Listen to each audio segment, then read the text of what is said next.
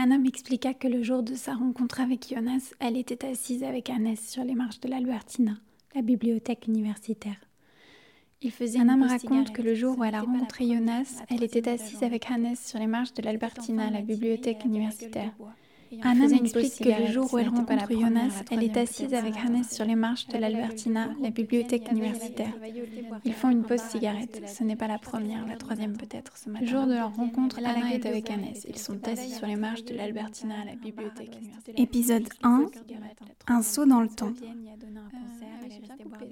Ça, c'est moi qui teste cinq traductions différentes du premier chapitre du livre. Ce qui change à chaque fois, c'est le temps. Passé simple, passé composé, présent. On est en mars 2022. Je nage en plein cauchemar. Qu'elle a trouvé des gens déjà en route pour le travail, des médecins, des boulangers peut-être. En fait, la toute première version de ce chapitre remonte à mars 2018, quatre ans auparavant. Je participe alors à un atelier de traduction franco-allemand pour jeunes traducteurs et traductrices littéraires, le programme Goldschmidt. Pendant deux mois, nous alternons entre séances de travail et visites de maisons d'édition, parmi elles Fabricia Verlag à Berlin. C'est comme ça que je découvre Nichts was uns passiert de Bettina Wilpert, la veille de sa sortie. Comme je travaille déjà sur une traduction, Au Simone de Julia Korbik, qui paraîtra deux ans plus tard aux éditions La Ville Brûle, je suis déjà bien occupée. Mais le soir, avant d'aller dormir, je ne peux pas m'empêcher de reprendre mon stylo et mon carnet pour traduire le début de Nicht was passiert et préparer un essai de traduction. Je ressens comme une urgence à vouloir le faire découvrir au lectorat francophone. Lors de la dernière semaine de l'atelier, ma mentor pendant le programme accepte de jeter un œil à mon essai de traduction. Je la retrouve un peu fébrile, attendant son verdict. C'est elle qui me dit hmm, du plus que parfait sur 160 pages, ça risque d'être compliqué. Ah. En allemand, le roman est écrit au prétérite, l'un des temps du passé. En français, logiquement et assez spontanément, j'étais allée vers le passé simple.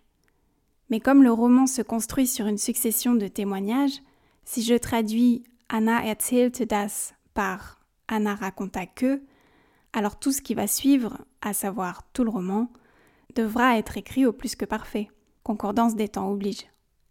C'est comme ça que je me retrouve avec Anna raconta qu'ils s'étaient rencontrés il y a peu et avaient passé pas mal de temps ensemble, qu'ils avaient évoqué une intervention à laquelle ils avaient assisté, etc.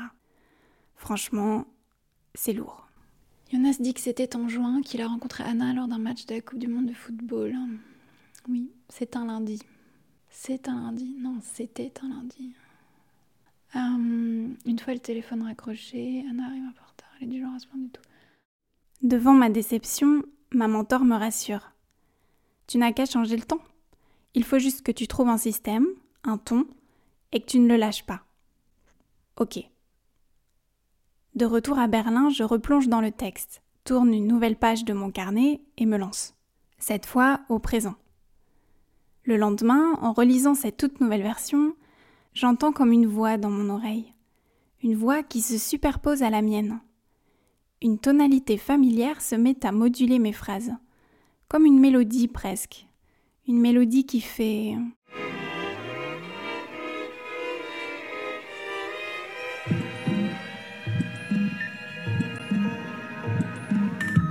Voilà le ton parfait. Je repense à ma première rencontre avec Bettina. Elle m'avait dit qu'elle s'était inspirée de plusieurs podcasts pour le livre, dont le célèbre Serial. Nous, on a mieux encore que Serial en France. On a Fabrice Drouel, Affaires sensibles sur France Inter. Aujourd'hui dans Affaires sensibles, le jour. Aujourd'hui dans Affaires sensibles, le jour où Anna a rencontré Jonas sur les marches de la bibliothèque de l'Albertina. Retour en mars 2022. Benoît Viraud, l'éditeur du Nouvel Attila, à qui je parle du livre depuis quatre ans, finit par acheter les droits. Par contre, il aimerait que le livre sorte en septembre. J'ai donc deux mois pour traduire. Enfin, idéalement si c'était prêt dans six semaines. Euh, je ne panique pas. Ce livre, je le porte en moi et la traduction du premier chapitre existe déjà. Il n'y a qu'à se remettre à l'eau. Alors je rouvre ma version d'il y a 4 ans, m'y plonge et panique. Je me retrouve nez à nez avec Fabrice Drouel, mais l'autrice, elle, n'est nulle part. Disons que, quatre ans avant, dans l'excitation d'avoir trouvé ce ton et qu'on m'ait autorisé à passer au présent, j'avais un peu, beaucoup, remanié l'allemand. Alors me voilà qui reprend tout depuis le début. Je reviens même au passé simple, puis j'essaie le passé composé. Je cherche un nouveau ton, un nouveau système pour traiter le flashback. Mes documents Word se multiplient, V0, V1, V2, V3, V4. Après trois jours, je craque, j'envoie les cinq versions à l'éditeur qui choisit le présent, sans hésiter, serein. Il se demande un peu pourquoi j'ai fait tout ça, mais bon. Je reprends de l'air. Ok, je replonge. Le jour où elle rencontre Jonas, donc, Anna est sur les marches de l'Albertina en train de discuter du devoir Hannes. De Hannes. elle n'a pas petit déjeuner, son estomac est encore flou des de la veille et les cigarettes et le café n'arrangent rien. Elle remarque que Jonas, lorsque sortant de la bibliothèque, il vient vers eux pour demander de quoi rouler une cigarette. Elle lui tend son tabac en silence, pense qu'il va partir fumer de son côté, mais Annès et lui saluent à, coups de grande table dans le dos. À grands coups de tape dans le dos, à coups de grande table dans le dos. Le système bétinien, comme je l'appelle, sur lequel repose le livre, est une machine innovante, huilée, qui ne laisse aucune place au hasard. Un grain de sable ne saurait l'endommager. Et moi, en arrivant avec mon présent de narration, je me fais l'impression d'un tractopelle. Avec de jolis gants, en velours, certes, mais quand même. Six semaines, il est temps d'y aller. J'ai Fabrice dans l'oreille gauche, Bettina sur l'épaule droite, mais je passe quand même un dernier coup de fil pour me rassurer. Et là, tu es traductrice du français vers l'allemand. Est-ce que tu peux me dire si en allemand il existe aussi une concordance des temps? Et si oui, si elle est aussi stricte qu'en français? Alors oui, il existe une concordance des temps en allemand aussi, mais spontanément, je dirais qu'elle est quand même moins stricte qu'en français. Le français euh, est une langue plus logique que l'allemand et elle possède plus de temps verbaux que l'allemand. Donc peut-être qu'on a moins de, de choix, mais plus de possibilités en allemand. Et alors en allemand, si j'ai une principale au prétérite et que du coup, euh, je veux parler d'un flashback, donc je mets un, dans la subordonnée, enfin plus que parfait.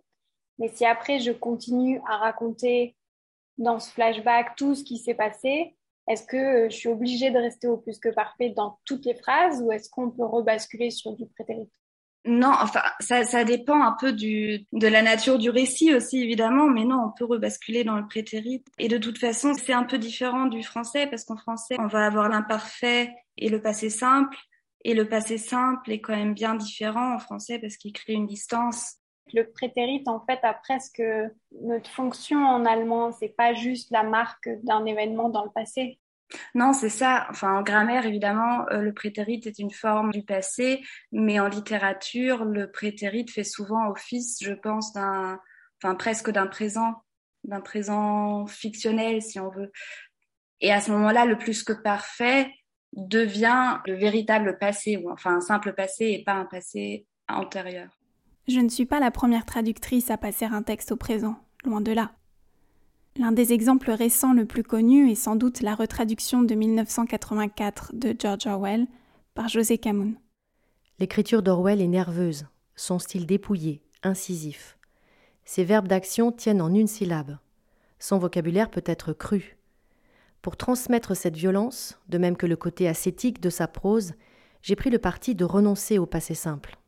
En anglais, le prétérit exprime toute forme de récit, familier, oral, épique, c'est un temps qui n'est ni soutenu ni relâché, et toujours très spontané, contrairement à notre passé simple.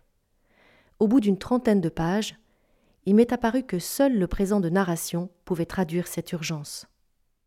Ce que dit José Camoun dans cette interview au Monde, c'est exactement ce que je ressens. Dans le cas de Ça n'arrive qu'aux autres, seul le présent peut nous conduire du temps du témoignage au temps du souvenir et du temps du souvenir au souvenir dans le souvenir. Seul le présent peut décrire ces vies qui ne cessent de basculer. Et cette attente interminable. Y aura-t-il un procès? Jonas va-t-il être jugé? Oui, seul le présent peut donner au futur, ainsi plus proche, la force de nous tenir en haleine jusqu'au bout, jusqu'à la dernière page. Sur mon bureau traîne un marque-page de l'ATLF, l'Association des traducteurs et traductrices littéraires de France. Dessus, il est écrit L'art de traduire réside entre oser et doser. C'est une citation de l'autrice et traductrice Suzanne de Lotbinière Harwood. Oser, doser, ça me va. Ma mentor, Fabrice, Suzanne, Ella, Benoît, José et Bettina embarquent avec moi. Je commence à traduire.